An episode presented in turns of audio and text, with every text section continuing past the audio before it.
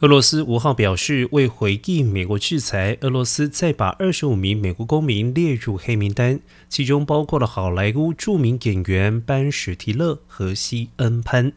由于上述两人皆公开力挺乌克兰，在六月先后与乌克兰总统泽伦斯基会面。除了这两人，名单上还包括了几位美国政界人士。